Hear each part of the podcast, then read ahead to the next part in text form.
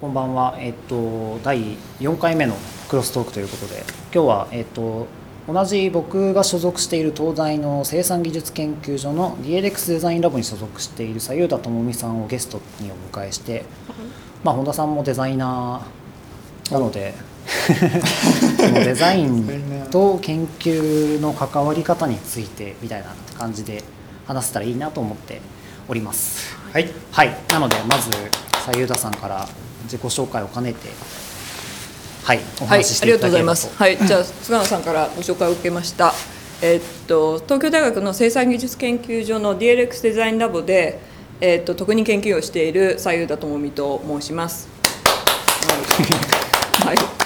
えっと私はえっとロイヤルカレッジバートのデザインプロダクトを出身で。でまあえーっとね、イギリスに11年ぐらい住んでたんですね。でそこでまあその大学院とか大学とか行ってで、まあ、仕事を何年かしてでその時にまあそのデザインコンサルティング会社フィオードっていうところ行ったりとかバンドゼロとか行ったりとかしていてで、まあ、だからメディアアートとかえー、とデザインコンサルティングとかを、まあ、向こうで仕事した後にその後にドバイで、えー、と博物館のデザインを1年半ぐらいやってでその後に日本に来てでそこからまあ広告代理店とかあとビジネスコンサルティングの会社とかで働いあのデザインディレクターとして働いた後に今の、まあ、生産技術研究所の DLX デザインラボで、えーとまあ、研究員をしているという感じです。で私の専門領域は、えっと、 experience design ででまあ、だからまあいろいろコミュニケーションデザインやったりとか、まあまあ、基本的には今その科学研究のその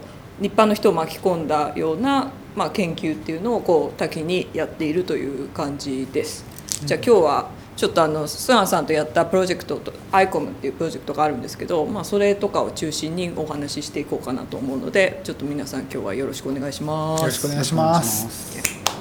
拍手めっちゃしますね。ちなみに菅野さんとの出会いはどこだったんですか？お二人。そもそもあれですよね、政権にはそのトレジャーハンティング的な仕組みというか、あのデザインラボの人が各研究室にこう話を聞きに行くみたいな。そうそうなんですよ仕組みがあって。そうで今回私がこう今やってるプロジェクト自体はもともとはあのシンガポール大学と提携をしてあの東京大学の牛尾田基金っていうのあの方からこうスポンサーしていただいて、えっと、未来の社会プロジェクトっていうのを走らせていてそれにこうわ私がアサインされる形であの研究員になったんですね。でそれで、まあ、そそのなんか結構題材がこう自由にこうできるような感じの研究内容だったのでそれでこうトレジャーハンティングでこういろいろこう回っていった中で菅野さんの研究室に行った時に、なんか結構その視線推定技術のことをお話しされてでそれ自体がなんかまあ私は、ね、そのデザイナーなのであの、まあ、その AI のそのデータセットの生成っていうのがなんかものすごく重要であるってことを、まあ、その時あんまり知らなくてでそのお話ししていくとなんかなんかもうなんかもうちょっとこう会話しながらなんかデータ取れるといいんだよねみたいな話をしててでそのことが結構話頭の中にこう、まあ、いろいろな研究室回ったんですけどそのことが結構頭の中に入っていてでまあなんていうのかなその社会とこうつながってやっていくっていうのがまあその。一個の軸として重要なものだったので、まあ、なんかそのサブジェクトとすごいマッチしてでしかもなんかその体の一部のものってやっぱりこう人のものなのでやっぱなんかその取り込みやすいっていうかだそれもあって、まあ、今あの今やってるそのアイコムのあのお話になってこう一緒に共同研究という形でさせていただいたっていうところですね。早速ちょっとアイコムの話はい。お聞きしたいですね。なんとメディア芸術祭でも受賞されたという。エンタメ部門のはい、エンタメそうなんですおめでとうございます。ありがとうございます。そうなんです。なんかあの先月発表になった、うんえっとそうそう文化庁のメディア芸術祭のエンターテインメント部門の、まあ、審査委員会推薦作品っていう枠なんですけど、まあ、それでこう入選させていただきましてそう見事にようやく 私も名芸の賞をゲットみたいな感じであれ未来館で展示あるんですか？え？そうあるみたいですよ。でも私シンガポールですから見れない。ああ、そうなんだ。そう。シンガポール何月から行くんでしたシンガポール何月から行くんでしたっけ7月から。4月の頭から行くんで。そのワクチンとかは結局あっちで対応する感じなんですか？なんですか？ワクチンとか。あいきなりすげえ細かい話を聞いてます。あ、よくわかんないですけど、まあ、まあ、なるようになるですよね。オンラインだし、まあ、どうにかなるじゃないですか。まあだから、まあでまあ、そのアイコムプロジェクトについてちょっとご説明させていただくと、まあ、研究者の方と一般の方のコミュニケーションの機会を作って最先端 AI テクノロジーを民主化するための、まあ、新しいコミュニケーションの仕組みのデザインというのでこうさせていただいています。でまあなんか、まあ、もうちょっとこう簡単にそのことをなんかパパッとこうえ絵を交えてご説明すると、まあ、なんかやっぱりそのデータセットをこう生成するのにそのデータっていうのがものすごく重要になるんだけどそれをなんか取るっていうのが、まあ、研究者がめちゃめちゃ難しいっていう話があってでしかもなんかやっぱそれをその例えば Google が持ってるそのデータセットとかって、まあ、使い回されててでしかもなんかこう限られたこうコミュニティの中のそのデータだったりとかするから、まあ、結構バイアスがかかってるというかなんかあんまりこう実はそのデータに対しての多様性がないんだけどでもビッグでそのなんだろうその AI っていうブラックボックスを作るのは結局それをフィードしていかないと、まあ、どんどんどんどんこういいものができていないっていうなんか現状があってでしでそのプラスアルファそのだシンガポール大学のその研究者と一緒にこう日本でこう新しいこういろんな事例とかをこう見て回っていったんですけど、まあ、それだから要はフィールドワークですよね。その中でそのなんかコミュニティとか新しいコミュニティを作るのにすごい重要なことってなんか実はなんかやっぱりなんだろうなそのソーシャルの中でその孤立みたいのがあったりとか、まあ、あとはやっぱり新しいアクティビティをやっぱり求めてるみたいなだから要要はなんか結構私がこう考えてたよりもなんかその本当なんか多様性があるというか、なんかもっとやっぱりおじいちゃんはおじいちゃんだからそのなんだよねそのなんかお茶飲んでなんかゲートボール行ってみたいなそういうイメージありますけどでも実際はそうじゃなくてもっとやっぱりこう新しいことをやりたいとかそういう人がやっぱ多いっていうのが現状があってだからそことそこをなんか。まあ、あとは何て言うんですかな、あのその理系人材が少なくなってるとか、まあ、そういうのもあったりするので、まあ、そのそのリアルなその両方のお互いのこう弱みみたいなところをうまくつなげて、まあ、なんかプロジェクトができないかなっていうことでやってるのが、まあ、今のそのアイコムプロジェクト。で、まあ、簡単にこう説明するとその津川さんがやってるその姿勢推定技術っていうのがあって、まあ、アイトラッキングががなくてもあじゃあなんじゃあその専用のそのあれですよねデバイスがなくてもアイトラッなんかその普通のウェブカメラだけでその視線をこうなんかトレースできるっていう施設があって、だそれのそのデータを作るためのあのなんかその仕組み作りっていうのをやってるっていう感じで。で、まあ、アイコムっていうのは2つのパートで構成されていて、まあ、データ生成のゲームと、まあ、ワークショップっていうのをこう主にやっていて、まあ、だからペアで対戦して、まあ、ボタンを押してってその何何を見たっていうのをこうレコードして向こうがそれを何どの文字をやってるかっていうのをこう当てるみたいな感じ。で、まあ、それでこう対戦しながらやるとその50音のそのあの目線のそのあのキャプチャーされたものがこう積まれていって、でそれがそのデータセットとして見えてで最後にその自分がそのデータ見メタ見見ら見てるなんか目の模様みたいなのがその最後にできる。だ要はなんか私たちって取られてるけど実はなんかそのデータセットがどういう形でその保存されてるかとか実は知らないしだから それがもう出てきただけでもなんかあ実はこういうふうに取られてるんだっていうなんかそのなんか身体的なそのなんか体験になるかなと思っていて、まあ、なので、まあ、なんかこういうなんか、まあ、ちょっとなんかちょっと若干複雑そうに見えるんだけれども実際やってみるとすごいシンプルでなんかこう楽しいゲームにできないかなみたいな風な感じでやってで、まあ、実際にすみませんこれなんか逗子のコミュニティとなってるけど そうじゃなくてこれはえっとあれですね実際にあの杉並区とその連携してあの。実際にこうコミュニティに行ってこれが本当にそのいいアイデアなのかっていうのをなんか作る前にちゃんとこうあのみ精査してやったりとかしていてで実際に私が作っていったのでなんかいろいろ確認しながらこうボードを作ってみたいなことをこうなんかちょこちょこちょこちょこやって完成したのがまあそういうプロジェクトです。はい。素晴らしいこれだから本質はデータセットを作るっていうところにあるんですよね。こうはい。ゲームを作るっていうんじゃなくて、そう。そうですね。だからなんかデータセットを撮影するプロセスを楽しめるようにして、かつそれが要はなんか研究者と参加者とのコミュニケーションにもなってるしかつ参加者同士のコミュニケーションにもなってるみたいなうんうんうん。ゲームの設計になってるっていううん。感じですよね。なんか。ねなんか僕も ALS の患者さんとかに会いに行ったことあって、やっぱりあの実際にああいう、ね、あのボードを使って、はいはいはい。あの文字を読むみたいなのもあの見せていただいたりとかしててなあそこのやっぱデータって少ないなっていうのはうん。感じてて、まあ、そういうところに応用として使っていくっていうイメージなんですかねそうですね、うん。だからそれこそこれってあれなんですよね。本当はこのゲームやっていくとそのあのカメラから向かいに座ってる人がボードどこ見てるか分かるモデルが学習できるはずで、うんなんか本当はそういうインスタレーションにできると面白いんですよねって話は前からしてて。なるほどなるほど。でしかもなんかあれちょっと面白いのがあれやってるとお互いがあれって結構難しいんですよ実際やると、うん。あの単語の縛りつけないと結構読めなくて。そうそうそう。あけど、まあ、それも一つ人間の中で学習が発生するのがちょっと面白いところで、うん。まさになんか機械学習がやってることと同じことをお互いにやって読めるようになっていくっていうプロセスになってるのもちょっと面白いというか。ー。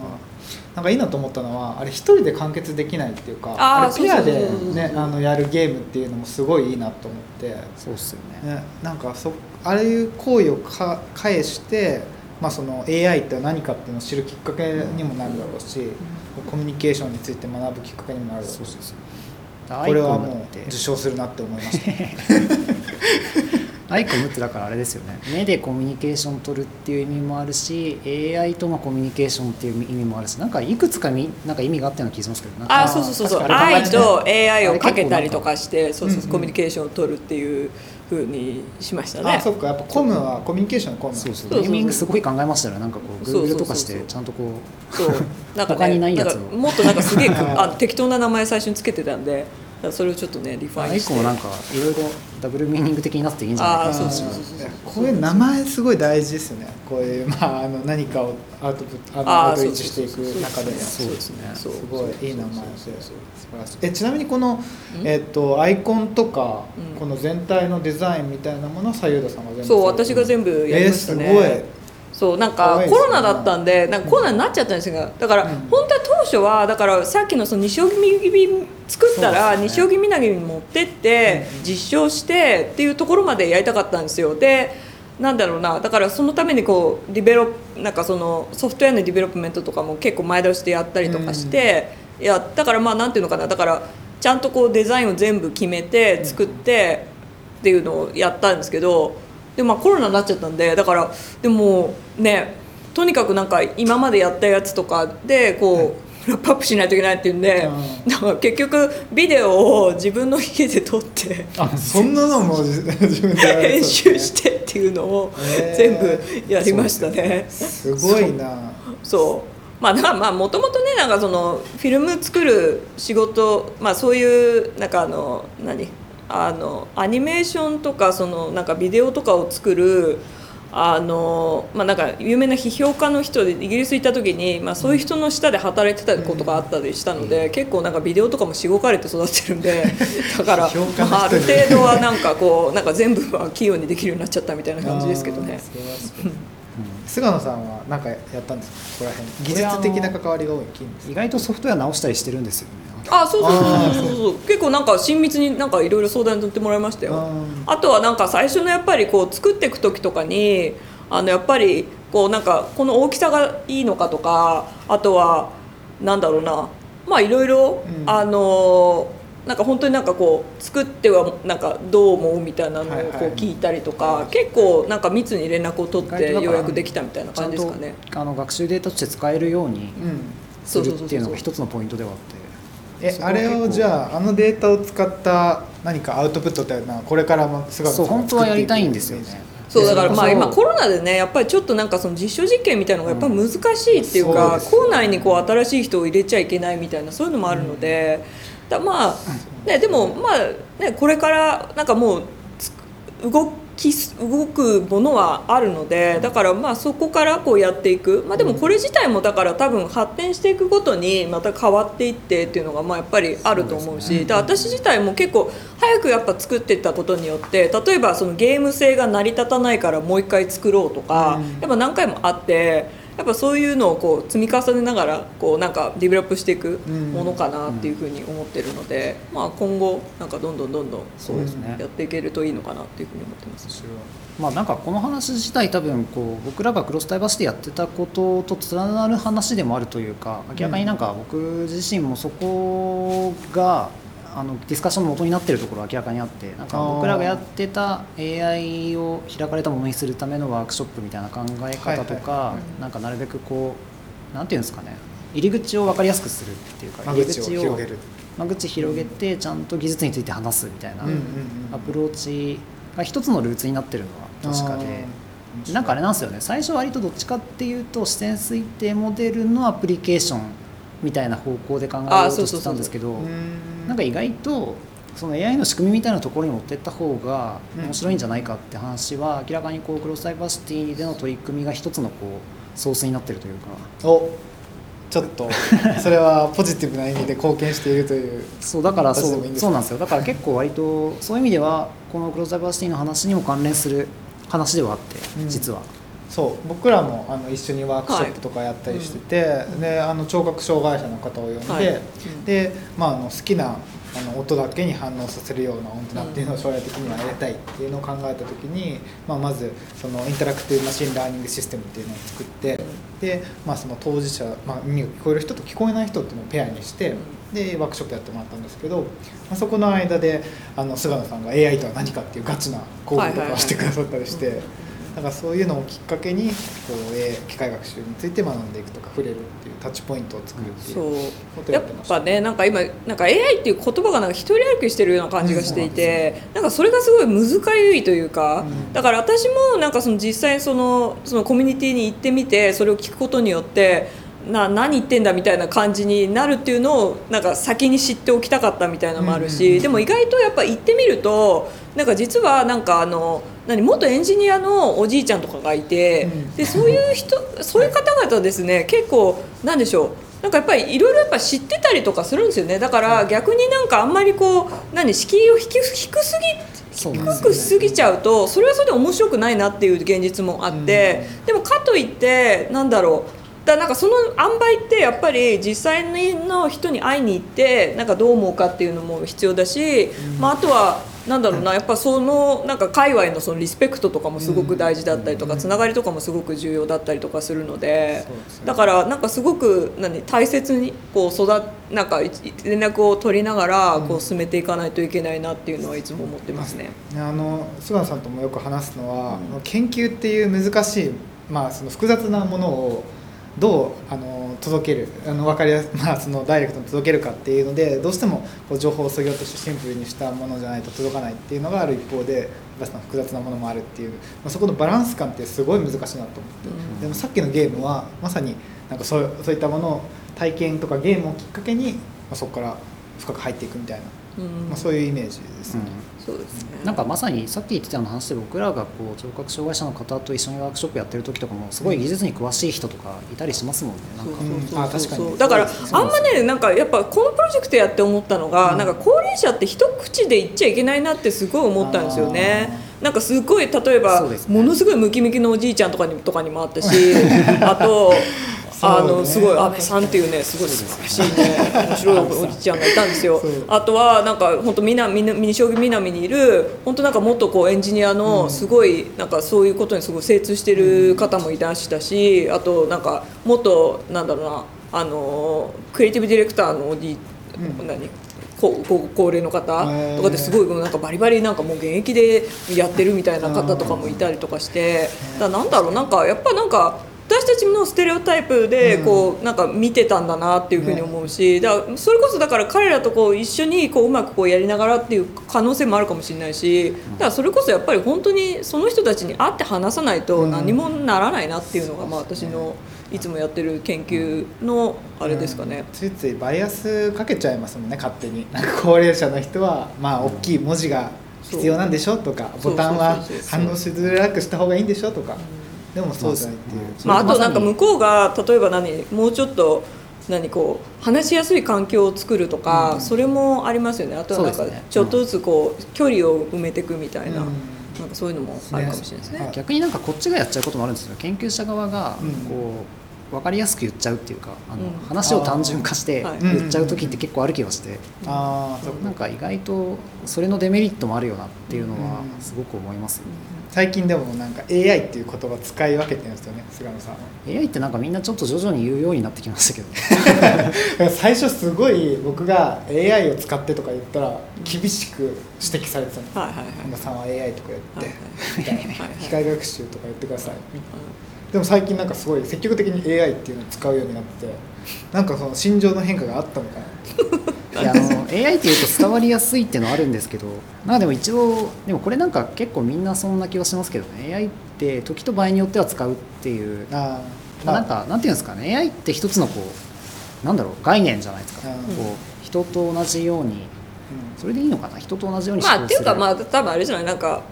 あのなんていうのかな、まあ、その概念が結構、まあ、浸透してきたっていうのもあるしそうね。でで研究者的に言うと多分本当の AI っていうのはそんなまだ全然できてないっていうか,、はい。うん。AI を使ってっていうのは多分ちょっと違和感あるんですよね。あの僕らがやってるのは単なる機械学習であるみたいな気持ちがちょっとあるっていう。だから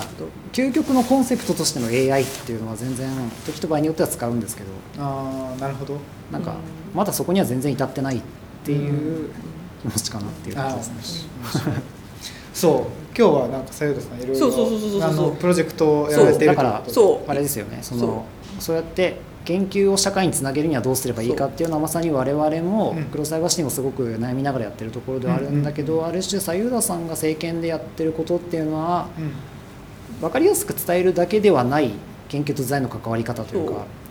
の一つのいい例なんじゃないかっていうところが今日のはい。主題で。はい。嬉しいです。来てくださってありがとうございそうます。ねそう。じゃあここからは早速さいいのやかさんにはい。これまでのプロジェクトそうですねそうなんか私が今その今のそのデザインラボでやってる研究って基本は割となんかその市民参加型の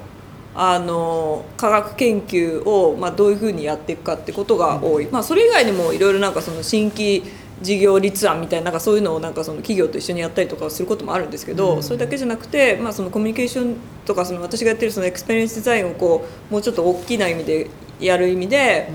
あの考える意味でなんかいろんなプロジェクトに従事をしていて、で今やってるプロジェクトの一つもう一つのやつであの結構進んでるやつがあるんですけど、まあ、主にマイクロプラスチックスっていうプロジェクトがあってですね、えっと、マイクロプラスチックスについて白を市民参加型の、えっと、マイクロプラスチックの調査研究っていうやつなんですけどなんかあのまあ要はなんかそのまあこれもその海洋研究の中の一つで、まあ、マイクロプラスチックスなんか海洋マイクロプラスチックスの問題があってですね、まあそれをこうどういうふうに市民の人が参加してやっていけるかっていうのをこうやっていてもともと走っているプロジェクトとしてちょっと先にこう見せますけど、まあ、このあの別のチーム、まあ、同じチームなんですけどあのクリスチャンっていうあのプロダクトデザイナーあの出身の人がいてその人が、まあ、すごく中心になってあの、まあ、そのマイクロプラスチックのサンプリングをしていくっていうその海洋海洋にフロートングしてる、まあ、マイクロプラスチックスっていうのがその、うん。なんかプラスチックがこう砕かれてちっちゃくなって、まあ、それがなんかどういうふうにこう例えばその人体の影響あるかとか,、うん。まあ、なんかどういうふうにこうなっていくかっていうのを、まあ、今その研究テーマとして結構なんか盛んになってるテーマがあるんですね。んそうです。だからそれをその一般の人が巻き込んでその取っていけないかっていう、まあ、ツールを開発してるその、まあ、チームがあってでも私はそれそれプラスアルファでえーっとなんだろうなその市民をの人とどういうふうにつながりを作ってその研究自体をこうもっとこうあのシチズンサイエンスとして、まあ、大きくできないかみたいなことをやっているんですね。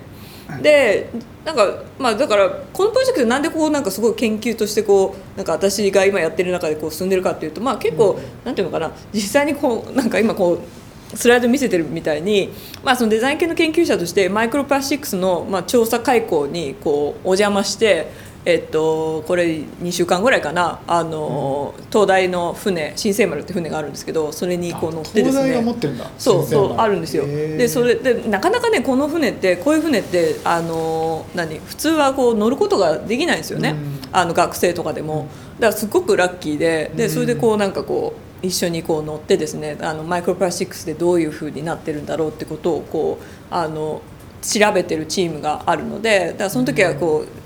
函館から出港して対馬の方に行ってそそうそういうなんかそのフィールド調調査をやっていくっていうのにこう参加したんですね。あ日本近郊の海。そうそうそう、まあ、だからなんかこのウェブサイトに行ってこうビデオ見てもらうのが一番いいと思うんですけどなんかその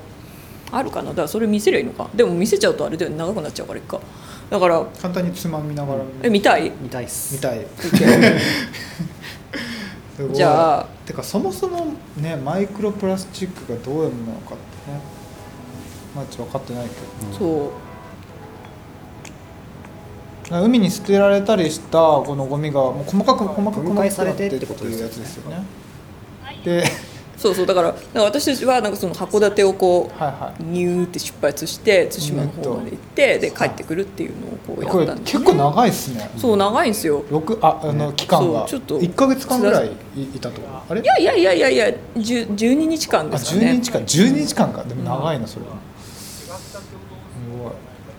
らマイクロプラスチックスが、まあ、この時こう調べてたのはそのマイクロプラスチックスがどういうふうに挙動するのかっていうことをなんか調べる。でそのためにその海水をサンプリングしてあの取ってきたものを後でこう研究室の中でこうもあの見るっていうことをやったんですね。えこれなんでこのどういうスポットポイントに行こうかっていうのはもうなんかそれはなんかあの対馬のあたりって海なんか海洋マイクロプラスチックスのホットスポットになってるんですって。そうなんだ。だからそう。だからそのそのあたりをこうあのサンプリングしてっていうでもこういうなんかこう でかいこうあの採水器をポンってこう落としてそれでそこからこうサンプルをあこうね。でいろんな研究者の方が乗っていてだからさマイクロプラだけじゃなくてその微生物系のあの研究者の方もいいたりとかしてだからまあ本当なんかそのみんな乗り合いみたいな感じで乗るのでだその中でこういろんなものをこうだいろんなそのデバイスを突っ込んでそう取っていくんですよ。すごいいろんな研究してやるから楽しそうですねこれ。そうまあまあでもね実際やると本当24時間その時はもう24時間体制でみんなでこうヘルプしながらやらないといけないんですよ。だから結構大変で。そうか。楽しんでる余裕ないんだ。そうそうそうそう。だから最初は楽しいですよ。でもなんか乗ってるともうこううっふっふみたいな感じで。そうそうそう。だよ。な14日間。え沖には行かないんですか？え？沖沖には。いやだから対馬見えて行ったことないけどなんかこうああいるみたいななんか感じですね。あそうなんだ。そうそうそう。そうほらほらこんな感じで24時間体制でな。んかやっぱ要はなんか貴重な時間じゃないですか。だからあとなんか一回落としたりって持って帰ってくるのもやっぱ時間かかるんですよ。だから1あーそうかそうか。個につき2時間ぐらいかかるのかな？こう行って帰ってくるみたいなのやるのに。だそれを何回も何回もやってようやくそのデータが取れるみたいな感じなんで。だ要はこれデータセンシングですよね。だからそれをやるのに本当にこんなに時間かかるんだっていうのも結構びっくりしたしいろんなやり方があるっていうこともね。そう。面白い。そうだからまあ要はなんか私はすごく貴重な体験をしてだから貴重な体験をしたからがゆえにちゃんとこうそれをレコーディングして編集をこう船上でこうなんか酔いながらこうわーとかやってあこれを何カメラ撮影もされるんですか？そうそうそう私。すごい。だって私しかいないもんだって。だってそんなにだって乗れる人がいないわけだから。でも本当は最初 NHK の人が乗るかもみたいなことの話があったんですけどね。そう。すごい。いいな。そうまあだからそれをやったりとかあとはえーっとなんだろう。まあこれがまあ私が作ってたウェブサイトなんですけどえーっとねなんかあとはそのオムニのその新しいこう機械をテストしたりとかね。あー。す。ごい。ええ、まあ、このグラフィックとかも全部される。ん全部私だよ。すごい。死ぬ気で働いてるんだよ。な。船の上になんかいろんなデザインの仕事をしてたらやれるようになっちゃったんですよ。そうなんですね。でも基本はでも昔はディレクターとして働いてたんで そういうのやんなかったんだけどでもまあこういうふうになったらねだってちっちゃいところに行ったら自分でやるしかないじゃないですか。すごいですね。そうだからまあこういうのがあったりとか。僕この好きな上のイントロの動画もああそうそうそうそうそうそうそうそうそう。見たいですまあちょっと簡単にこれ見せますね。これもいいんですよ。そうこのこのストップもアニメーション。そうそうそうこれもあのコロナ自粛中にこうねこれもサイドさんが作ってるそうそう私作ったんだよ。だってコロナで本当はワークショップやるって予定だったのにできなくなっちゃったから頑張ってやるしかないと思ってピングーとか見たりとかいやすしてごいですよね。ピングーとか。なんかあのセット立 E テててレ感。そうそうそうそう。頑張ってやってみたいやこれこれめっちゃ時間かかりそうだね。すごいっすね。いやなんかうちのなんかその教授が、ね、デザインやとかなんかリンク送ってこういうのいいよねとかあーはいは 知らねえよこれやるのめっちゃ時間かかんだけど。みたいな解散するやつ的なノリで。そうそうそうすごい。いやこれでもすごいわかりやすいんですよね。そうそうそう。だからこれは要はなんかあれですよね。そのマイクロプラスチックスの問題っていうのが何なのかっていうことをあの説明するため。すごいよなのマジで。動画をやってるんですよ。でも別になんか私はでも正直なんかあの動画の専門家ではないんですよね、あのま私はエクスペリエンスのデザインの専門家なのででもこれはなんかその普遍するためのなんかその一個としてまあやってるみたいな感じですけど。左右田さんは本当なんかトランスレーターっていうかインタプリターみたいなそういうイメージ研究をまあそうですね。だからだからそれもやるしあとは例えばそのマイクロプラスチックスのワークショップをそのリモートで一回やったりそのちょっと見せてもらっていいですか？すみません、うん。えっとまあワークショップをやってたりとか、あと実際にそのなんていうのかな？あのサンプリングするっていうのをあやってて。だから今後はそのサンプリングを実際にこう調査研究としてこうサンプルするっていうのをこうみんなでやっていけないかっていうのがちょっと今のこう課題としてやってるんですね。ねまあ、だからちょっと今それはちょっとワーキングプログレスだからあのウェブサイトに載せてないんですけど、うん。まあだから、まあ、そういうなんかだ要はなんかこれはあちょっとこれなしにしてもらっていいです私の。そう。そう。でそうなのでだ私がこの中で言いたいこととしてはなんかこのプロジェクトって結構なんだろうなその研究者としとの人と結構その長い間こう付き合いながらやってるっていうのもあるしあと逗子の市長にこのプロジェクトで会いに行ってで漁協を回って でその漁協の人にこうパーミッションを得た上でやったりとかしてるんですよ。だ要はでそそこがつながってなんかあの観光協会の方とか紹介していただいて、それでこうワークショップを一緒にやっていくっていうことをだもうこれかれこれもう1年半ぐらいやってますかね、うん。それでだから長いお付き合いの中でようやくなんかそういうのが培ってきてなんかやらしややりやすい環境ができてきて、うんでなおかつ向こうがこうやりたいこととかをこう言ってくれてその研究がうまくこうフィードしてきてうん。みたいな風になってきてるんですね。うん。なのでなんかなんだろうな。だ実際にこうそこに行って話を聞いてっていうのをこう、まあ、私が例えばその仲介役じゃないけどなんかそういうふうなふうにしてなんかこううまくこうその場をこう作るみたいな流れが出てきて、まあ、私以外もなんかいろんみんなでこうやってるプロジェクトなのでこれは。あのだ私だけじゃないですけど全然、ん。でもまあなんかそういうなんかデザインの介入の仕方として、うん。そのなんか結構なんかそうですね。なんかできてきてる感じではあるので、まあそのお話の種これかなと会議室でねずっとディスカッションしてたら絶対こういうムーブメント起きないじゃないですか。やっぱりこう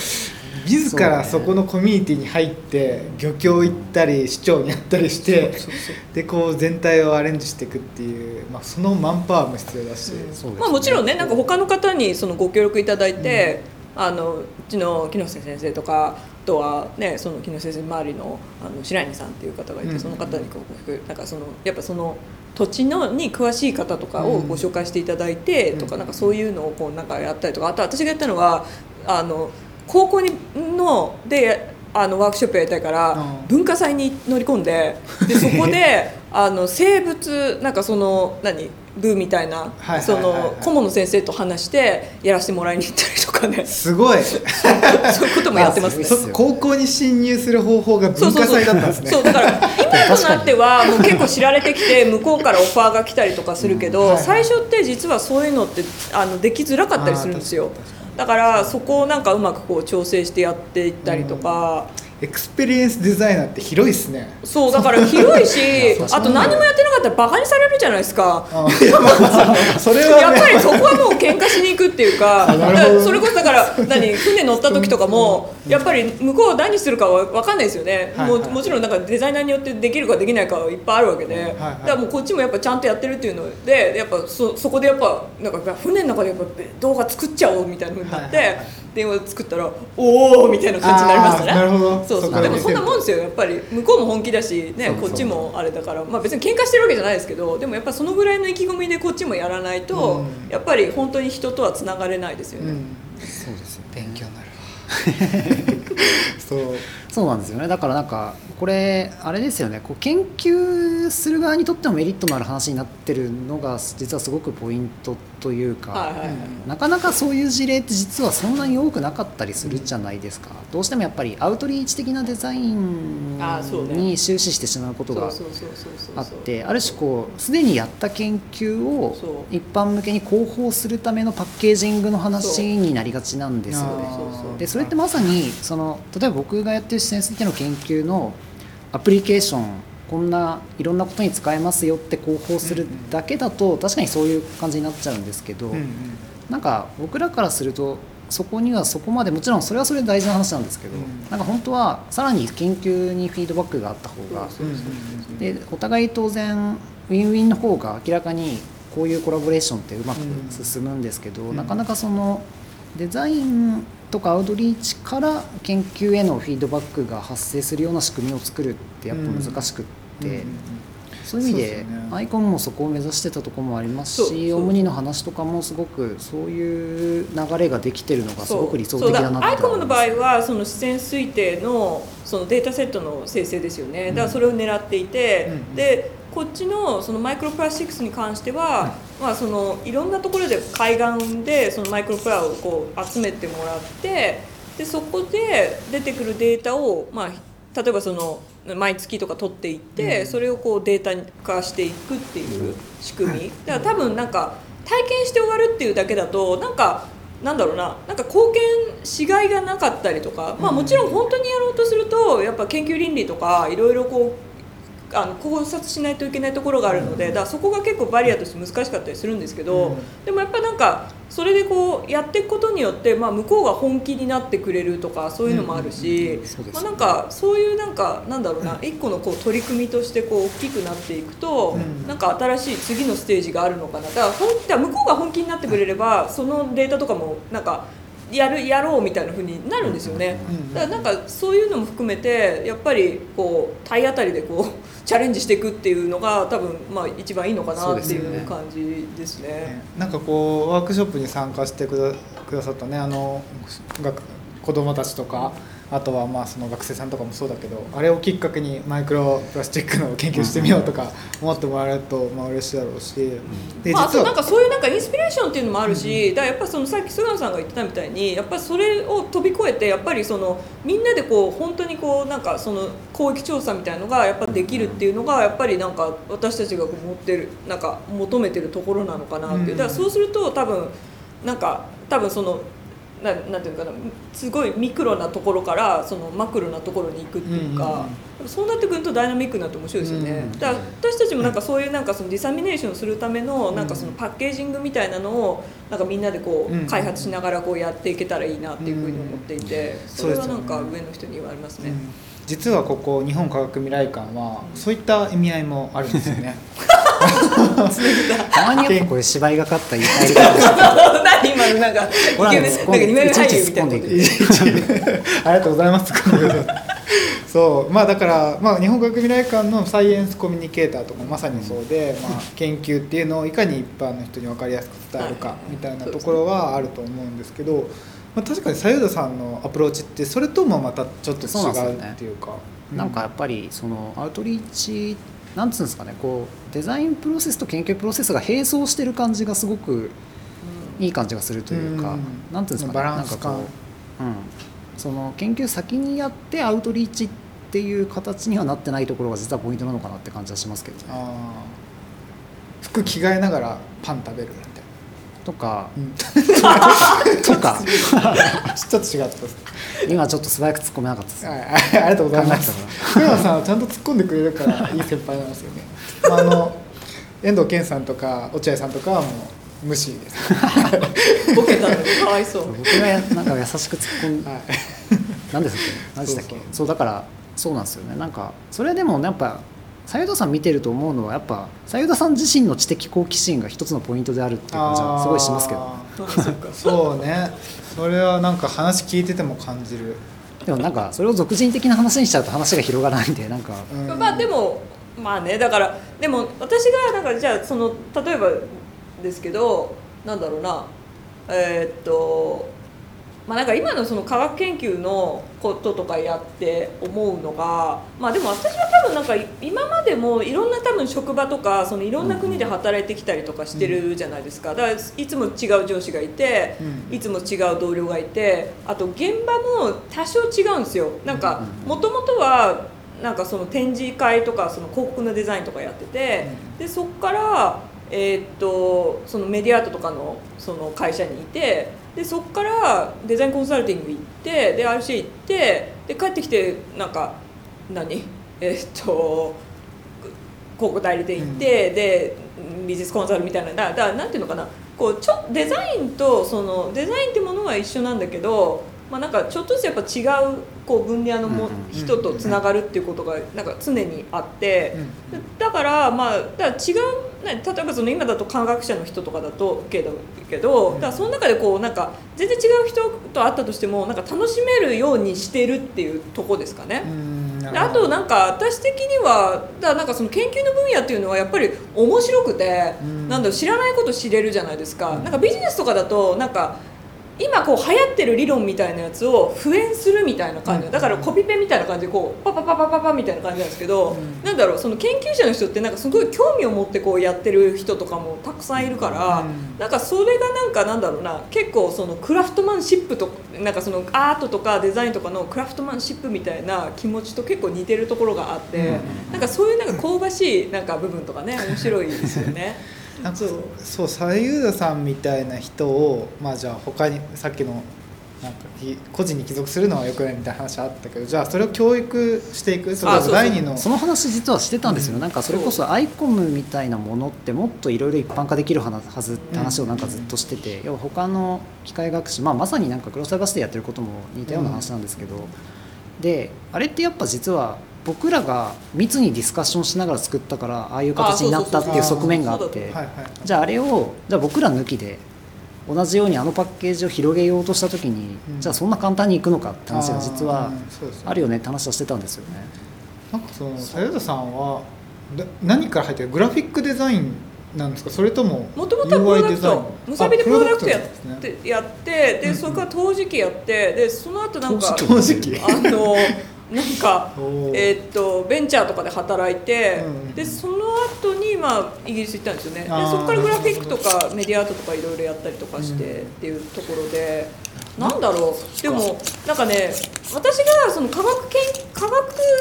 何その研究所の中であのデザイナーをやってた。うちのデザインラボ自体はその RCA とかの卒業生が多いから、うん。まあ、インターナショナルだし向こうのそのデザイン事務所みたいな感じなんですよ、うんうん。だからすごい居やすいしだけどでもそこを外出たらもう科学研究所ですよね、うん。だから割となんていうのかなやっぱりこう異質な存在なわけじゃないですか、はいはい。でもそれでもやっぱりこう追いついていくっていうかなんか興味のあることを聞きに行ったりとかバカな質問をしに行ったりとかなんかそういうことをこう恐れずやってると、まあ割とこういろいろこう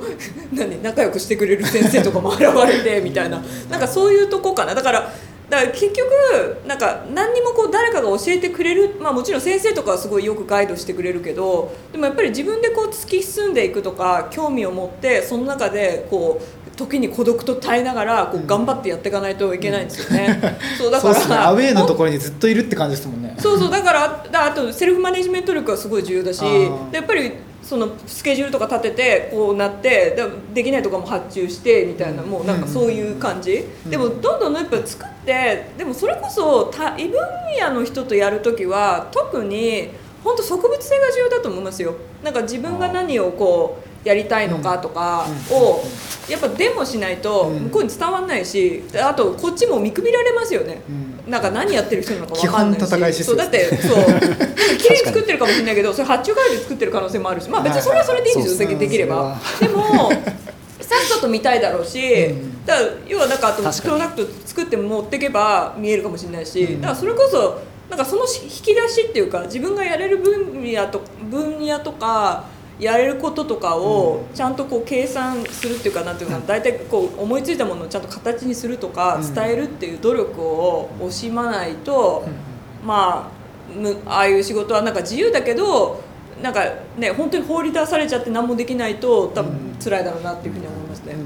ちなみにデザインラボに入った経緯っていうかそれってどういう？あなんかもともとマイルスとちょっと知り合いで。なるほど。でそれでなんか、あの帰ってきた後に挨拶しに行ったらでほ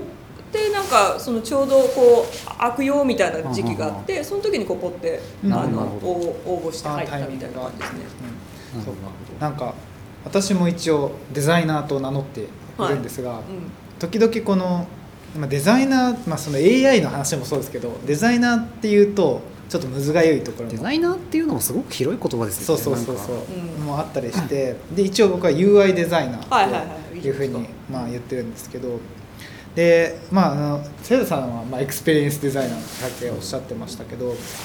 なんかまあいろんな関わり方があるんだけどでもなんだろう結局アウトプットって結構綺麗だなと思思いますね、はい僕は見て。でまあ、あの菅野さんと一緒にアイコン作った時も結構、まあ、ちゃんとしたビジュアルがあってプロモーションビデオがあってでコンセプトをしっかりと打ち出すプレゼンテーションがあったから多分メディアアートも受賞あメメメゲーも受賞したと思うんですけどなんかそとなってくると何が必要なんだろうなと思って。んでもそれは多分私がその本当にイギリス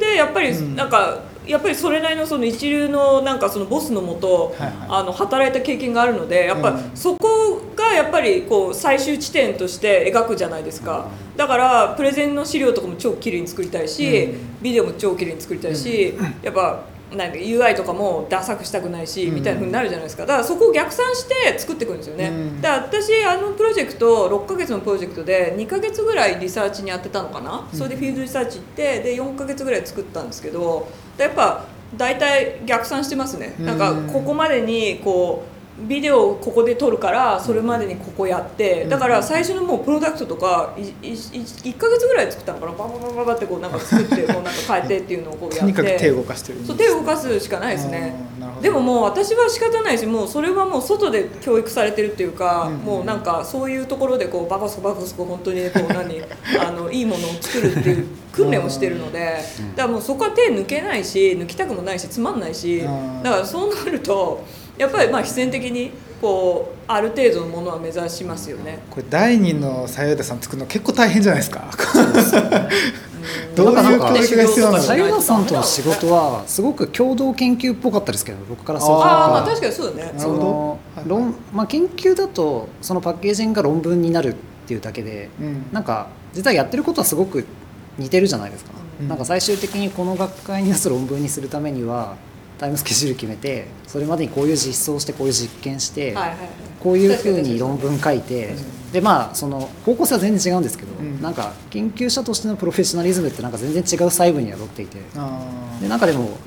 い実際なんか議論してたりするとすごく他の研究者と話してるようなコミュニケーションを僕は取ってた感じしましたけどだからそれはまあでもまさになんか情報系ってねなんか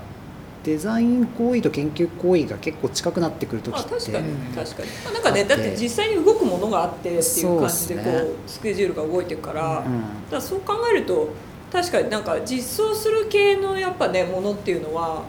まあなんか分かりやすいしね。なんかある種なんかスッてこうなんか、うんうんうん。あそれがあるんだったらそれが結果になるから、うん。まあ意義はないですよね。だからそこであんま変な争いにならないっていうか、あとその何ていうんですかねこうあのビデオを作るとかスライドを作るとかうんうん。論文を作るとかこういうなんかドキュメントとかあれが最終成果物としてうん。に向かっていくっていうのって実は結構研究っぽい話っていうかうんていうんですかこうものを実際ものを作るだけで終わりじゃなくって、うんうん。ちゃんとどう見せるかまで議論するって実はすごく研究っぽい話なんですよ。なんか研究もうん。デモ作って終わりなケースってほとんどやっぱりなくってうんうんそれを実際どうビデオで見せるかと確かちゃんとうん。ストーリーをどう作るかとかなんかそういう話って実はすごく共通してる感じはしましたけどねうん。なんか。あとなんかこれはまあ左右田さんの動きがすごいのか研究者のとかこれまであった方々がすごいのかわからないですけど結構マインドセット重要だと思うんですよね。だからうん。菅野さんとかは、まあ、美術部出身だしこの話ねあとなんかこういうこういうプロジェクト嫌いじゃないじゃないですか、まあまあそうそうそうですね。あそうそうそう。そこって実はそこはすごくそうあの菅さんとやってよかったなって思うところ私あと最初にそれをまあ察したから、うんうん。あ多分これはうまくいくなってあやっぱそういうなアンテナあそうそうそう。ね。話しててなんか共通の知り合いがいたりとかそうそうなんかアート界隈に。なるほどだからなるほど。だから多分その分だでもそれってすごく重要なことなんですよ。だからこういうプロジェクトやるって、うんだってその人とだってずっとやっていくわけだから、うん。やっぱその辺の興味がやっぱり合わないと、うん。なんかうまくこうあのならないしそういう意味ではすごくラッキーでしたね。なるほど。あじゃあさゆさんが、まあ、いろんな研究者と一緒にコラボした時にこういうアイコンみたいなやつがばっかりができるとは限らないと。まあでもまあね違う研究者の方とやったらまた違うアウトプットが出るだろうし。だそれはあれですよね。例えばそのビジネスデザインとかやった時とかに、うん。そのビジネスデザインって言ってもなんかいろいろねいろんな人がいたりとかするわけじゃないですか、うんだからその時にその人とこう相性あってなんかうまくいったりなんか、ね、することもあるし、うんだからそれはなんか、まあ、分野に限らずなんかうんやっぱいろんな人とやればいろんなアウトプットができるし、うんみたいなところですよねそうで。すね。なんかそれはあれですよね。僕がたまに言うこう結局バイブスが合うかどうかが大事っていう。でバイブス要はなんかで実はなんか利害関係で最初始まっちゃうと結構なんかダメなのかなって感じはしていて、要はなんか仲いいからはじ始めるとかの方が実はうまくいったりするじゃないですか。まあそうっすよね。でそれがなんかまさになんかこういうコミュニティとか場を作るのが大事って僕らが言ってることってそこにつながる話のような気がするあー確かにそうだそうだ。そそれをなるほど話したらあのさっきのその何？あの何？マイクロプラの,、うんうん。あの調査公開で行った時とかもやっぱあのその一番上の先生とかあの乗組員の人とすごくうまくコミュニケーション取るんですよね。でそんそれ見ててなんかすごい私びっくりしてなんだろう。あこんなになんかあのなんかちゃんとこうやってるからこそだから結構ねその便の時ってなんか 場合によるらしいんですけどすごくなんていうのかなそのコミュニケーションとかでなんかガサツになったりしなかったんですよね。なんか場合によっては結構なんかんなんかイライラしてたやっぱりね乗組員の方々もやっぱ私たちをサポートしてもらうためにすごいやっぱり拘束時間長かったりとか特にコロナだし、うん。なんかいろいろなんか大変な状況だったと思うんですけど、でもなんか全然トラブルがなくて、うん。だからなんか本当になんかそういう信頼関係を作るっていうのはすごく大事だなっていうふうに思いますね。なんか鍋を一緒に囲むとか すごい大事って。まあまあ そうそうなんですよねそうそう。もちろんいろんなコミュニケーションの仕方はあっていいんでしょうけど、なんかでもそれはすごく僕らのクロスダイバーシティの取り組みにも通じる話というか必ずしもなんていうんですかねあのゴールドリブンにつながってる人たちではないというか、なるほど。割とノリが一致してるところがうん。意外と重要だったりするし、あー。そういうふうに出会える。まあそれはだから僕ら以外にもノリの合う人たちっていうのがいるはずで、はいはい。まあ僕らとは合わなくても。うん。なるほどなるほど。でなんかそういう場を作るっていうことがすごく大事なんだろうなっていうのはなんか割とこう思いますね。それってすごくもちろんそんな簡単な話じゃないんですけど、うん。いかにこうそうあの他にもいろいろ取り組みをされているということですが。ちなみにさゆどさんの過去のなんか作品とか、仕事とか見れもうちょっと見見た見たくなってきてますよね。み あの視聴者の方も今。えーでも過去の作品とかってそっちに飛ぶんだ。まあねあと30分ぐらいあるんで、まあ、過去の作品とあそれから今やっている。今やってること。いろんなことをそうね。話したい確かに。あこれウェブサイト自分のウェブサイトがあるんです。もちろんねお持ちですよね。すごい。本田さんなんで自分のウェブサイト作んないんですか？ねそろそろちょっと自分のウェブサイト作ろうかなと思う、ソーシャルアカウントメディアとかもなんかただ1個のことしかやってないから1個しか載せないんですよねそうかオンテナのウェブサイトが一応そう現状では自分の。ウェブサイトそう。か確かに名刺代わりとして成立しちゃうのか。そうなんですよだからなんか私はあのドバイにいた時とかはこういうなんかかっこいいですね。アルシンダイカミュージアムっていうドバイの公共のミュージアムがあるんですけど、まあ、それのそのインタラクティブデザインディレクターっていうのをやっててですごい。あのこれはどこを設計してるんですか？これはでも私はこういう何そのコンテンツその何あのこういう体験のあのデザインのなんかまあこういう体なんかこういう何そのあのストーリーがあるからそれをこういうふうな体験にした方がいいいいっていうそのコンセプトを考える人なんですよ。だから私はそのアーキテクチャルデザインではなくてなんかそのなんか例えばデジタルとかフィジカルな体験のそのをそのいろんなデザイナーとこう共同してこうやっていくみたいななんかそういうことをやったりとか。これはじゃあ何？できる前の段階で入ってまあそうですね。だから1年半ぐらいそのドバイいたんですけどその時はそれをなんかやってましたね、まあ、あとはでも私は結構、まあ、最近はワークショップのデザイン結構得意なので、なんかあのこれすごいなんか頑張って作ったやつなんですけど。おちょっと待って。身体性から考えるみたいなこれねあのムサビのあのイノベーションデザインあのソーソソーシャルイノベーション。はいはいはい。あイノイノベーションクリエイティブリーダーシップだっていう学科があってそこであのなんていうのかな特別講講座みたいな感じであのイベントをやった時にそれ用にまあ発注受けて作ったやつなんですけどなんか要はこれその未来のビジョンデザインってどういうふうにできるだろうかみたいなことを考えてやったんですけど、はいはい、この時はなんか巻物にしたら面白いんじゃないかなと思って 巻物？要はその何？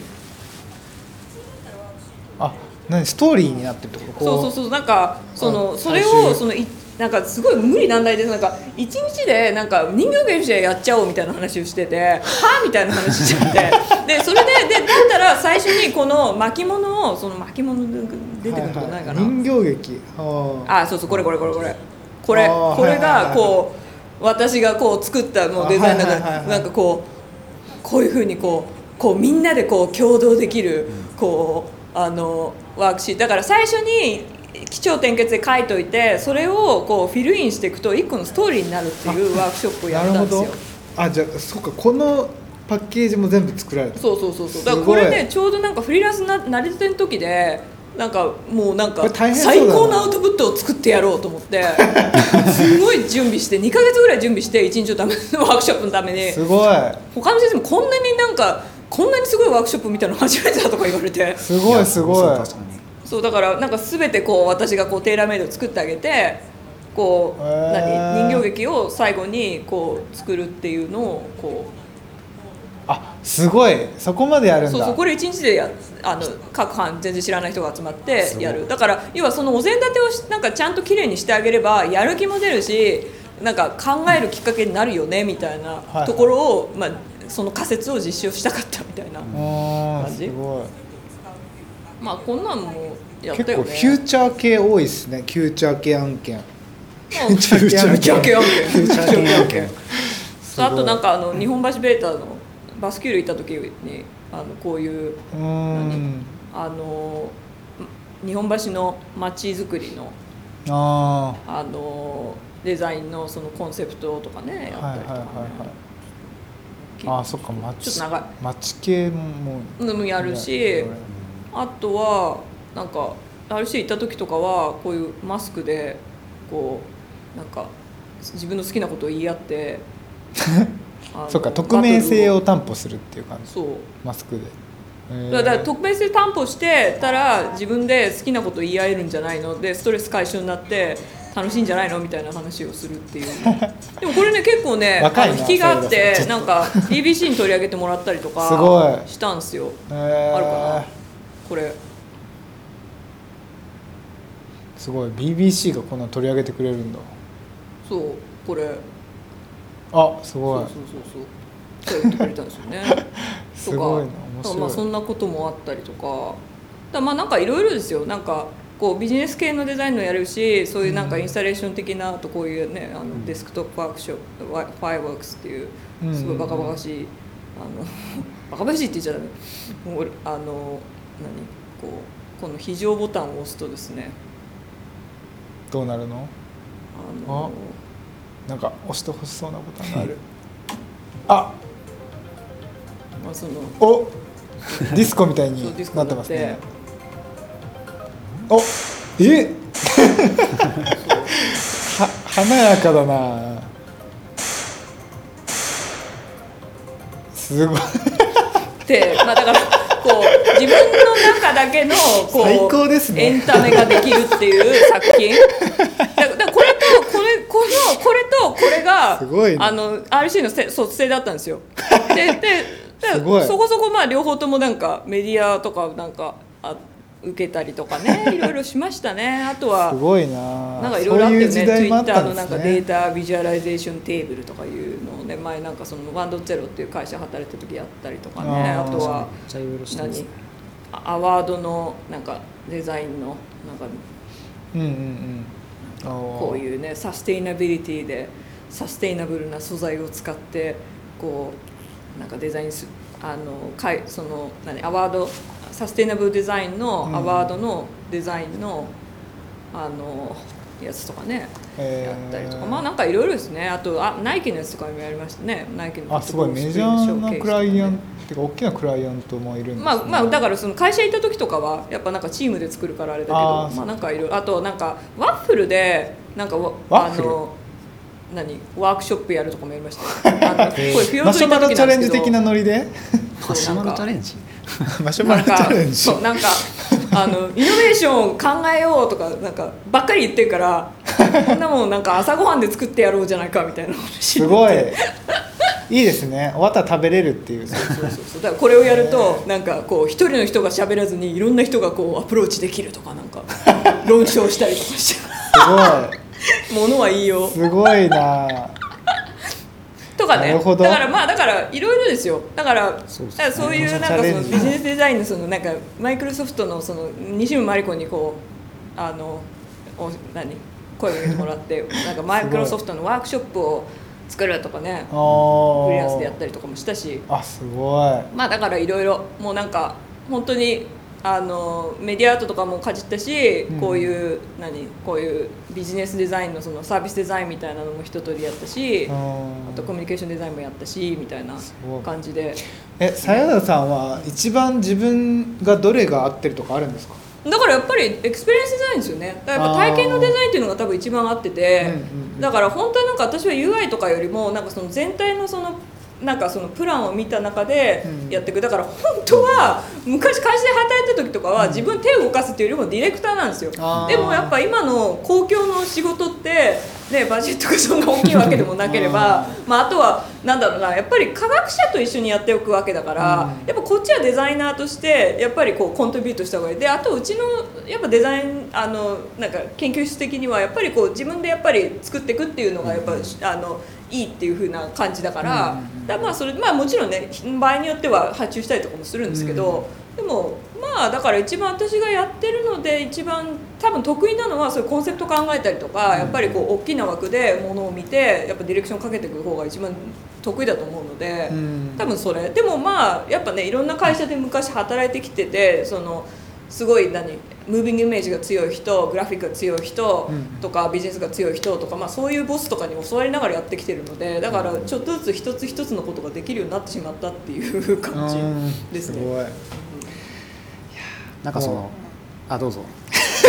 いやこれはもう本当にもう身につまされる思い小で野さんはなんだかんだ言って若いんでまだ。いすいやいや。いややなんだっけその研究もだからフューチャー系じゃないですかそういう意味でフューチャー系ね。でもなんか確かにね。その研究もフューチャー系。そうなんですよ。なんか未来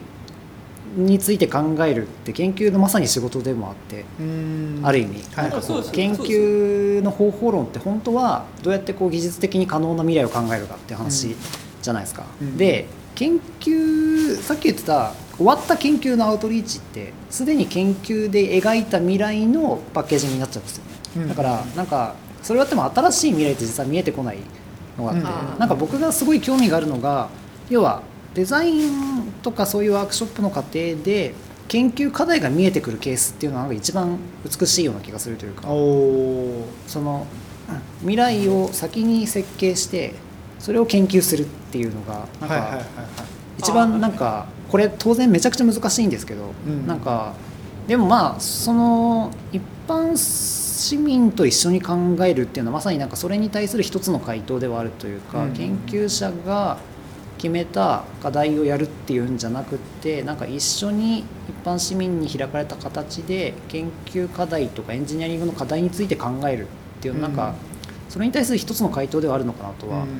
思うんですよね。ねでそうするとやっぱりやってることがすごく似てくるんですよね。なんかこう、うん。研究の課題とデザインの課題ってやっぱりすごく似てきて、うん。なんかじゃあ未来新しいオルタナティブな未来を可能にするための仕組みについて考えるっていう話じゃないですか、研究ってそれのための方法論の話をしていてどうやったら作れるかっていう、でなんかどうやったらそれを想像できるかっていうところって結構デザインに近い話になってきて、うんでまさになんかそういうアプローチを取るとさっき言ってたようになんかこう研究とデザインがプロセスとして並走するうん。形っていうのが描けるのかなっていうのはなんかうん。そうですね。それは結構多分そうですね。グロースダイバーシティやってる中で感じた話でもあるし割とこう斉藤さんと一緒にやってて、うん。まあ、そういうコミュニケーションの仕方っていうのもあるんだなっていうのが、まあ、だから、うん。あの昨今のデザインセンターがいろんな大学の中でできてるムーブメントは、多分そういう文脈もあるんでしょうね。そうですよね。だからなんかまさにそれって結構実は研究もそうっていうか、うんうん。研究的な考え方っていうのをうまくこう他とコミュニケーションなんかこう研究的な考え方とデザイン的な考え方で一緒に考えたらどうなるかって話をなんかしてるうん気がするんですけどなんかこうん、でもなんかそういうのって多分私がすごい思うのは、うん。なんか本当に腹を割ってちゃんと話すとこまでいかないと、うん。多分上辺だけで終わっちゃいますね。うそうそう確かに。そうなんですよ、そう。でだから私たちもなんか結構福原さんとやっぱ長いことコミュニケーション取っててこうじゃないああじゃないっていうのが見えてきて、うん。でその壁が見えた時が一番面白いんですよ。ででもそこまでいかないとなんかやった気で終わると思います。そうなんですよあそう。だからすごく重要っていうかなんか本当に最初からなんかそれは何なのかどうなのかっていうことをちゃんとなんかああお互いに投げかける。でそこでなんかあんまり変な感じになるっていうよりはどっちかというと、まあ、だからこそそこを乗り越えて頑張ろうぜみたいなそうですね。風までこう気合を入れていく。え一瞬じゃあ変な感じになる時いやいや別にそこまでならないけど、でもやっぱり見えるじゃないですか。なんかここ違うよねみたいな。なんだろう。例えば私たちで会ったとこだとなんだろうな。だからやっぱ前言ってたところでやっぱその大雑把に作るっていうのともうちょっと細かいところまで言いたいっていうはいはい。でも私もなんかいろんな先生とかやとやったりとか、まあ、あと何？実際にその何？研究してる内容とかを見てみるとやっぱりそこの細かいところは削んない方がいいなっていうのは分かるし、うん。でも逆にこっちもなんか妥協せずにやっぱ伝えたいなんかこうここがやりたいんだよバーンっていうところもあるしでもそれはなんか多分お互い歩み寄るっていうのがね。多分なんかそこに回答がある感じがして。うんだから今のだから風潮ってなんかうん。とりあえずなんか大雑把にこうなんか未来とか なんか AI とか言えばなんかどうにかなるみたいになってるかもしれないけど でも実際本当にそれをやってみるとやっぱりこう障害が出てくるんですよ。でもそね。その障害でもうちのねだから前先生とかよく言うのがやっぱ失敗から学べっていう人なんですよ。うん。だからそれが一番正解だと思っててだからさっさとそれをやってみて失敗すりゃいいんですよ。だから私はそういう人そういうのすごい共感できるし、うんだから好きだから今その一緒に仕事をしたいなと思ってできてるところではあるんですけどだからそれなんじゃないかな。だからそこから学ぶしかない。だから本当コロナになっちゃって私的にはうん。なんかやっぱり人とコンタクトが減っちゃったからうん。ますますちょっとなんか廃れてる感じはあるなっていうのをはい私はこういう正はいはいはい。直思って。やっぱ現場でやりたいっていう現場でとまあだからまあ工夫してやるしかないですよね、うん。なんかそれかもしくはもう信頼してる人となんか深くやるかとか、うん。なんかそういう方向でしかないんじゃないかな。だって結局だってそんな仮説でこうでああでっていうふうに言ったとしてももう私から見てるとなんかダイバーシティが減ってるなっていうふうにすごい思うんですよね。なんか同じようなことばっかり言ってて なんかなんなんなんだろう？何が面白いんだろう？だ本当に何が面白いんだろうって私なんか思っちゃうわけ。うんなんかもっと本当に興味を持ってることだがあるはずなのになんか流されてなんかこうコピペみたいなやつをこういっぱいこう大量生産してるような感じがしていてなんかダイバーシティダイバーシティって言うたびになんかこう薄れていく感じ がしていてだからそれこそだったら本当興味のあることをから始めていくとかの方がいいのかなとかも思うし、うん。まあそれはまあさておきなんですけどね。そう。まあ僕と菅野さんは結構そこのスピード感でもあの喧嘩したりするんですよ。例えば？僕僕はそのどちらかというとそそのタイプなんですよ、うん。もうやりたい。もうどんどんオープンにしたいみたいな。で、まあ、一方菅野さんはちゃんとこれ本田さん研究にしましょうね。みたいな。エビデンスとかしましょうね。みたいなそこのスピード感の違いみたいなのは菅野さんどうですか？それはでも確かに 結構一般論としてなんかこうコラボレーションの難しさではありますよね。なんかのそこは一つの。そのタイム感ってやっぱ若干違うところがあって、うん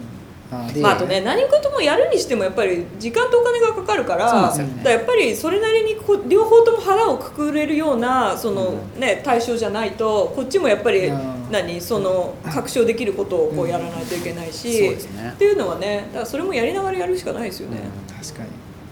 今まさにあの私はこの今日ん明日から新しい部署に移動してあそうなんだ。未来社会テクノロジー本部っていうところなんですけど。おー素晴らしい。じゃないですかせいださんに講演に来てほしいっていう。不思議なタイミングなんですね。そうそうそう。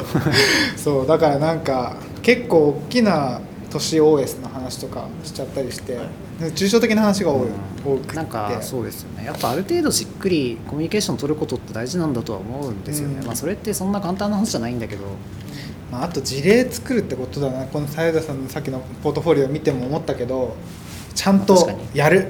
やりきる。興味でもあんまりなんか広げなくても別に興味のあることから始めればいいじゃんっていう感じですよね。なんかだ私はなんか結構なんか個人的にはフィールドワークが好きなんですよ多分、うん。なんか人に会ったりするのも好き。あじゃあ前私のなんか最近のこう活動についてこうやそうねりましょうか。そうそうそろそろあの最近始めたそう。例えばね。事柄シリーズを例えば、まあ、コロナ中にバイクの免許をゲットして いやこれも思い立ちましたねなんか最近行ったりとか。バイクかっこいいっすよね。あそうそうそれ三輪ね三輪バイクに乗ってみたくて。でコロナでやることないじゃないですか。だから。そんなことはない。そう。中 中面取りに行ってそう頑張ってこの旧制度とかいろいろ書いたりとかしてなんかすごい覚えてこうやったりとかね。あとはえっとねえっとまあさらなる身体拡張への道 DIY 資格を取ってみた これはどういうどういうこと？あのガス溶接とアーク溶接と、えっと、小型ユンボのあの講習に行ってあの免許を取ったんですよ。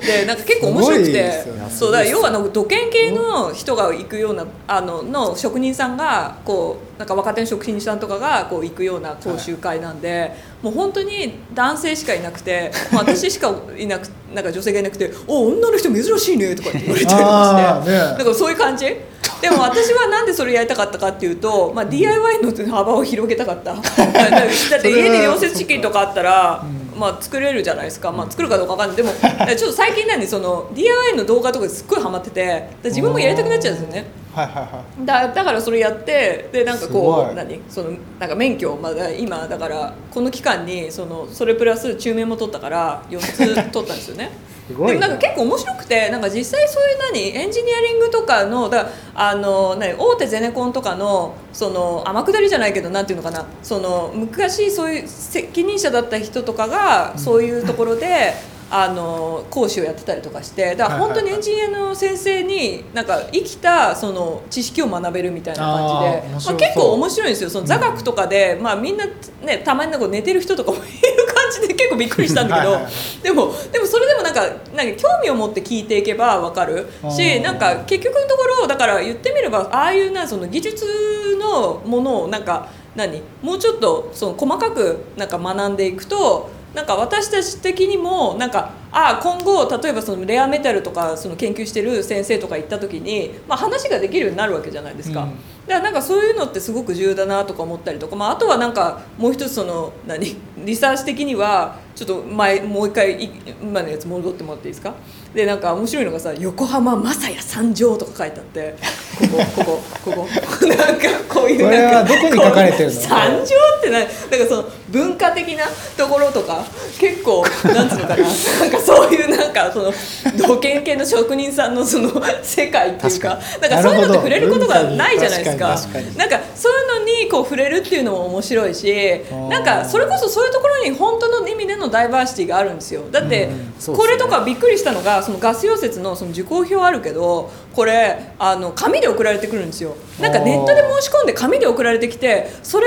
を振り込みを郵便局に行って なんかそれをファックスしてとかもそういうなんかわけわかんないことがまだ残ってたりするんですよね。はいはいはいでもなんかそれって本当現実だったりもするし、うん。まあ、要はね意外となんていうのかな私たちが思ってるほどそのなんていうかデジタル化は進んでないなとか、はいはい。なんかまあいろいろなんかいろんなことを考えるんですね。うん。であとはなんかそのなんか数学を すごいね。数学やり直したりとかあとはなんかにそれをやったらなんかその電気工事士の2級を取ると家の配線ができるんだよって 友達に教えてもらってなんかちょっとやり始めてみたりとか。まあちょっと今止まってるんだけどでもなるほど。100なんかねあの高校のやつは200ページぐらいまで行きましたね。そう頑張ってます。すごい。であとそのせっかくそのアーク溶接取ったのに使わないともったいないと思ってああの何溶接をしに行ったりとこかれ何作ってんですか？なんか今ねあのなんかもうそれもなんか10時間講習しないとあの免許にならないっていうので、はい。だからわざわざそのつなんかその用紙を作りに行って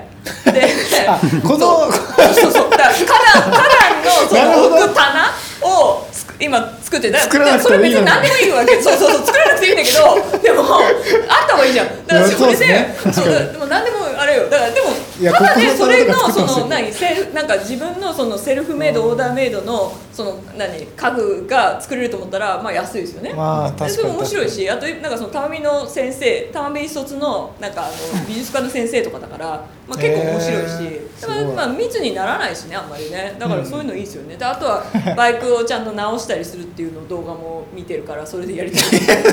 なるほど。あバイクの免許取ったしみたいな。そうそうそうそう。だ要はなんていうのかななんかまあ私は結構やっぱやっぱ体験のデザインなんでやっぱやるなんかいろいろやってないとやっぱそこアップデートされてないいかないんですよね。やっぱ体現的なものなんで。なるほど。であとはなんかあの何？あれ？コロナ中で起こったこととしたらなんか自宅の内装で凝ったらアンドプレミアの取材を。えめちゃくちゃなんかテイスト違くない？アンドプレミアム えマガジンハウス系の話じゃないでしょ。インスタとかなんかノートかなんか書いたのかな。そしたらなんか編集の人が見てくれてなんか取材き来たいんですけど。これ一番対局の読者層な感じしたけど。そうそう。そうすごい私びっくりして。そうそう。そうそう。いや雑誌の取材だって言ったらうえー、みたいなね。そうなんか。めちゃくちゃおしゃれですね。こえこれを作られたんですか？そうこれあの作ってなんかすごい。そうそうそう。雑誌の取材来たんですよ。すごい。分かんないですよ。だから何やってでもやっぱり活動しなかったらこんなことになってなかったんで。確かに確かにあとなんかこの前その旅行行ったら、はいはい。あのイイギリス人友人たちが4年ぶりに地元の獅子舞復活を見た。どういうこと？タイトルタイトルが。これ見て。これあのこの棒持ってる人がそのあの何？石川のおじさんででこの3人がイギリス人で一番後ろが私の友達なんですけど、はいはいはい。あのなんかあの獅子舞って4年 4年間なくなってたんですってその過疎化で。あでも、ね。この人たちがやりたいって言い始めたらこう村の人が、そのなんか町の人が乗ってきてで教えてあげようっていうふうになってこうなんか 公民館行ってなんかそのたまたまその何た訪ねたらそのなんかなんていうの？そのなんか獅子舞を今日なんか練習しに行くとか言って言ってはぁと思って見に行きたいと思って見に行ったらこんなことやあってて。これあれか椅子が頭なんだ。がそのこの獅子頭になってて、はいはいはい。そうそうそう。動きをそうそうそうそう。まあなんかだからまあ、行動すればなんかこんなよくわかんないなんか風景が見れるしまあ言ってみればダイバーシティですすよね。ダイバーシティですねこんなこれ風にその文化が継承されているっていう。あと彼はなんか2拠点でその生活を東京と石川でしてたりとかするのでん。なんかそういう意味でもなんか面白い例だなと思ってました。面白い。あとはなんか地質とか。これジオパージオパークにハマって。ジオパークにはまる。そう。でなんかその面白いのがこのひ西と東の東西のあの断層をこう見れる場所があって、でそれがなんかそのあの新潟県の糸魚川っていうところにあるんですけどまあ、それを見に行ったっていう話。あわざわざ行ったんですか？そこに。あだからまあこの前のその北陸の何そのツーリングの時に休みもらったんでそれで行ってきたみたいなですかねあとはなんか次の目標は チェーンソーの取り扱い資格をと思ってます。すごいそうこれができればねでも多分これが一番使うんですよ。あの森林のボランティア行ってるんで。ああなるほどなるほど。まあてな感じですかね。そうかそれプライオリティ高くなかったですね。一番使えそうなものはちょっと。そうそうそう。いやでもまさかでも使うなんかそんなに使うとは思ってなくてでも結構面白くて。でなんかえ私はその森林ボランティア結構楽しくて月1ぐらい行ってるんですけ森ど林ボランティアってなんですか？森林ボランティアです。あのそのまままあ大体わかんない。の？新何あ干ばつを手伝うとか。あまあそういうことあそういうことか。まあだからまあだからその全国にいろんなところにあるんですよ。だからその中の一つをちょっと手伝っていて。でまあだから今ねなんかそのサーキュラーエコノミーとかその自然と共存するとかあるけどでもあんまりねなんか実感湧かないじゃないですか、うん。だから実際にこう保全にこう携わりたいなと思ってでそれでまあ定期的にやっぱり行かないと分かんないかなと思ってでちょっとやってるっていう感じですけどね、うんでもそうするとやっぱなんかその何？あこの時期に干ばつしてこの時期に植えてとかなんか分かってくるし、うんあとやっぱ何？確かひなんかちゃんとこう森林を保全するためになんだろうなこうあのーの活動のその全てが分かってくるので、うん。だからよりなんていうのかなこうその何？あの自然を作るっていうことがどういうことなのかっていうことが分かってきますよね。環境問題に思いを馳せたり。まあそうそうそう。まあっていうかまあまあそれもあるしまあやっぱ具体的なことですよね。なんか面白いじゃないですか、なんか、うん。例えばその干ばつするにしてもその30%ぐらい日差しが入ってくるようにそのデザインするとか、うん。あとはその木を植えるって言ってもどの種類の木をどの辺に植えるとかなんかそういうのとかもあったりとかもするし、うん。なんかそういうなんか具体的なことを知ると、まあ、そのよりなんかこう私の教養になるというか、うん。まあ面白いですね。津田さんも最近ギター始めましたもんね。にその話好きですよ。そうでもなんかやっぱやってみるっていうのが一個大事だな自分でやってみるっていうのはすごいね。ね。あのそれこそあれですよね。あのこの間あの義足のあそうそうそう。実際やってみたら色々違ったみたいなえー、面白い。そうそうそう。そうですよね。なんかでだから僕もずっと菅野さん、まあ、とも3年4年ぐらい研究してるんですけどなんかね Python 触れとかねこういう言われるんだけどいやちょっとそんなそれは菅野さんの仕事でしょ？みたいな感じで 思ってたんですけどちょっとやろうと思いました今日、はい、話聞いて。ねだから私もだから本当にその機械学習とかもねちょっとやってみたいなとか思っていて、そうですよね。そう。そうですね。でもなぜかなんかその電気工事士の方が まあ個人的な趣味もあるんでしょうすごい。実際だってつくものだからねなんか DIY の方が。なんかそうですよね。ということでまあ残り5分ですがあ10分だ。そう。10意外と時間が。どのタイミングでその告知とか、そう、ね。まあこっからはちょっと。そろそろ締めっぽい。うん。ね。なんか今日はね告知があるんですよね、菅原さん。まあ今のまさにあれですよね。あのさゆださん的にも機械学習にちょっと興味があるって話につながることではあるというか。そんな振り方しちゃうんでさゆすか？ださんページ出せますよあれ。デザインアカデミーの。あそうそうそう。ここで見せた方がいいかな。そうですね。2つあるもんね。これデザインアカデミーとは何かってあ、はいはい。そうです。デザインアカデミーって何ですか？えっとちょっと告知をさせていただきたいんですがえっと、DX デザインアカデミーっていう、えっと、うちのラボがこうやっているその、えっとまあ、そのデザインのことを学ぶ、まあ、うんプログラムがあってですね、あまあ、有 RCA 料プログラムになるんですけど、まあ、それで、まあ、その定期的にいろんなワークショップをこう主催をしていて、まあ、それがまああローレン・カレッジ・バートって私が出た、うん。イギリスの一番こう有名なまあ美術大学があって、うん。まあ、そことこうアソシエイトしている、まあ、ディレクスデザインアカデミーっていうのがあるんですよ。でそれの中のえっと、オンラインワークショップがあってですね、うんうん。エクスペンスデザイン日常体験を楽しくデザインするためのハンズオンレクチャーというのが、まあ、私の会が、えっと、5月13日の18時からうん。あって、まあ、日本語である感じです。でちょっと今私もこれに向けてあのいろいろ作っている最中なんですがこれが一つあるのとあとはえーっとまあ、いろんなプログラムがあってですねもう本当にいろいろ一流のデザイナーをこう呼んでやったりとかしていて、でその中で、えっと、塚原さんにもちょっとお願いしてどっかで見たこことのある画像がどっかで見たことのある画像が。そうなんですよ。だからこれはまさになんかさっき言ってたような話というか結構そのまあ機械学習とか AI とか、まあ、情報系の研究結構全般に言えることかもしれないですけどなんか研究的に考えてみることっていうのはすごく実はある種のデザインプロセスに近い話なんじゃないかみたいなのがあって、うん。結構そのまあ割とこうやっぱ専門家に閉じたものになりがちなんですけど実際ちょっとこうそれこそこれあのクロスダイバーシティやってるようなワークショップをうん。もっとこうデザイナー向けにやったりとかちょっと研究とは何ぞやみたいな話もしつつみたいな感じで今考えてるんですけど結局なんか研究的に物事を考えたり研究的に何かを作るっていうことをえっと、についてちょっと考えてみたりとか実際にこうあの自分で機械学習に簡単に触れてみるようなハンズオン体験を通してそのそうですね。その実際に体験しながらあの研究的にものを作るってどういうことなんだろうって考えてみるようなプログラムにするつもりで。うん。でそれをまあオーディエンスとしてはだから専門家じゃない人向けにやってみたいっていうのがあって。なるほど。近藤さんもぜひティーチャブルマシンを使うんですか？そう使う予定です。うん、なんかすごい面白そうな内容で。3, 時間あるんですね。そうです。だからだからその実際のあの自分で作って発表するみたいなやつも入れつつやるつもりなんですけど。これは何だ？対象は誰なんですか？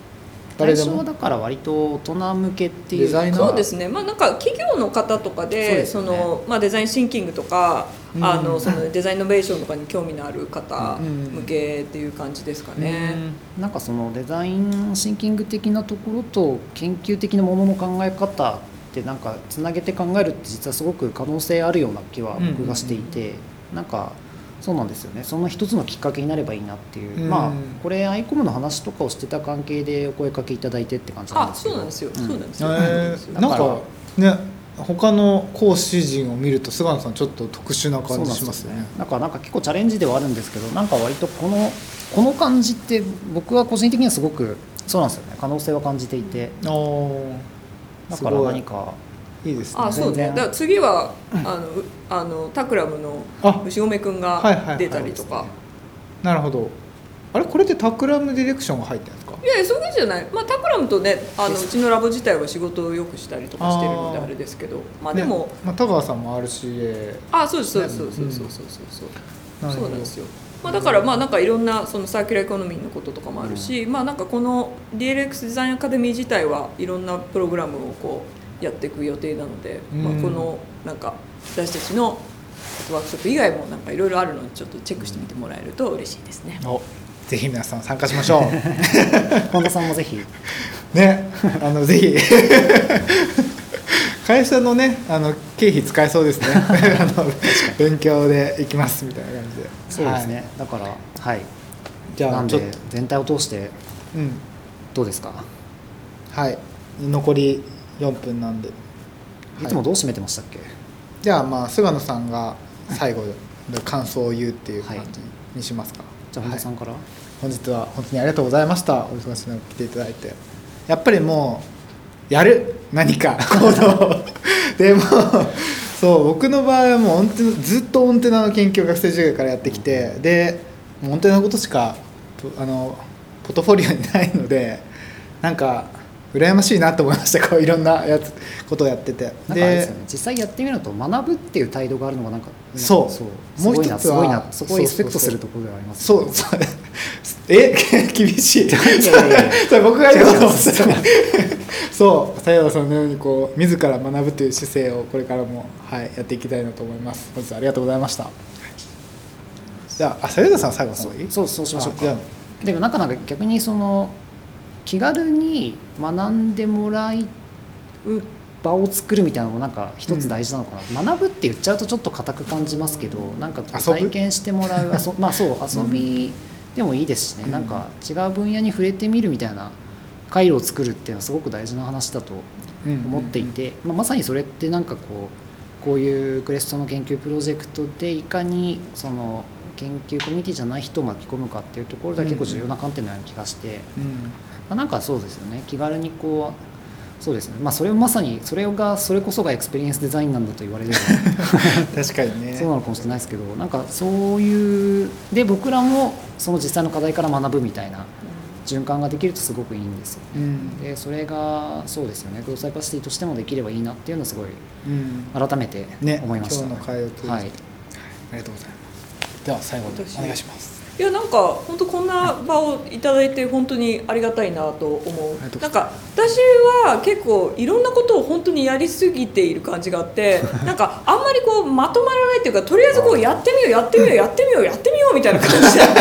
なんだろうこうまとめてなんか自分のことってまあこういう機会がをいただいた時はもちろんあるけどでもあんまりなかったりとかしたからなんか、まあ、あとなんか自分が思ってることとかやっぱいろんな方とこうこういう形でこう対話させていただくことでなんか俯瞰してなんか自分の中で一番何が大切なんだろうっていうふうに思ったりとか、まあ、あとやっぱりねそのそれこそ本田さんがやられてるその研究だとかなんかなんか違うそのやり方とか、うん。あとなんかそのプロダクトをなんか開発していくだからすごいだから本田のコンテナのプロジェクトですごい面白いなと思うのはやっぱりこう物としてやっぱ売り物になってるってことがやっぱり私たち、私がやってることよりも全然先を行ってる感じがあってだからそれがやっぱすごいなと思うしだからそれがどういうふうにその大衆の中にこう入っていってなんかそこをアップデートかけていくときにどういうこう難しさがあってどういうなんか良さがあるんだろうとか、なんかそういうことも知りたいなと思ったし、うん。だなんか本当にこういう場をこうがあるからこそなんかいろんな情報を知れる。